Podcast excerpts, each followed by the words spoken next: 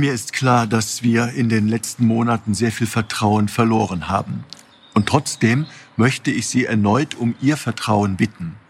Einige von Ihnen haben in der letzten Woche erlebt, dass wir gemeinsam mit dem betroffenen Beirat die Entscheidung getroffen haben, die Veröffentlichung der unabhängigen Untersuchung zu verschieben. Mich machen viele kritische Darstellungen im Nachgang der Veröffentlichung der gemeinsamen Erklärung des betroffenen Beirats mit dem Erzbistum Köln nachdenklich. Und trotz allem möchte ich es wiederholen. Ich setze mich persönlich für unser gemeinsames Ziel ein, eine glaubwürdige und belastbare Aufarbeitung zu erreichen. Den Mitgliedern unseres betroffenen Beirates habe ich das noch einmal versichert und ich bin dankbar für Ihre Beratungen, die Offenheit, die konstruktive Kritik und Unterstützung. Mir geht es um zwei Dinge. Ehrliche Anerkennung des Leids der Betroffenen, wirksame Prävention von sexueller Gewalt in unserem Bistum. Ich verstehe, wenn einige von Ihnen angesichts dieser Ereignisse enttäuscht, verunsichert und empört sind. Enttäuscht, weil nun ein zweites Mal verschoben wurde und das Gefühl entsteht, hier solle ein Gutachten verschwinden, weil es ehemaligen und heutigen Verantwortungsträgern nicht gefällt.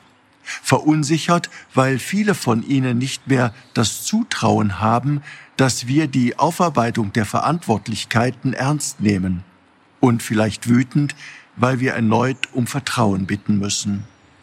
Diese Reaktionen kann ich nachvollziehen und doch bin ich überzeugt, dass diese Entscheidung richtig ist. Wir haben durch Experten klar den Hinweis erhalten, dass dieses Gutachten untauglich ist. Jetzt gehen wir den Weg, der der richtige ist, und davon bin ich überzeugt.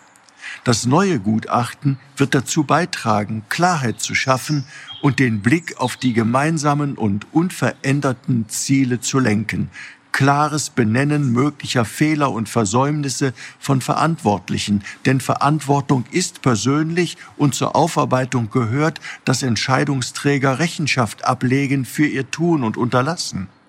Dazu gehört auch das Nennen von Namen von Verantwortlichen. Aber ganz wichtig ist auch das Feststellen der organisatorischen, strukturellen oder systemischen Fehler und Versäumnisse der Kirche. Wenn wir diese genau kennen, wenn diese aufgezeigt sind, können wir gemeinsam den Weg der Veränderung und Verbesserung gehen. Und wenn wir diese systemischen Fehler genau kennen, können wir die Übernahme von Verantwortung ermöglichen, damit wir Konsequenzen ziehen können. Systemische Konsequenzen für die Kirche und Konsequenzen der einzelnen Verantwortlichen. Mit den Ergebnissen der unabhängigen Untersuchung erhalten wir Antworten auf drängende Fragen. Welche Umstände haben das Leid und die Taten begünstigt? Wer hat falsch gehandelt oder an falscher Stelle das Handeln unterlassen?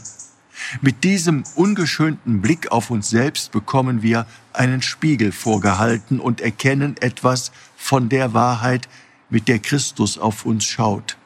Hieraus müssen dann Konsequenzen gezogen werden. Diesen Weg möchte und muss ich beschreiten. Ihr Rainer Wölki, Erzbischof von Köln.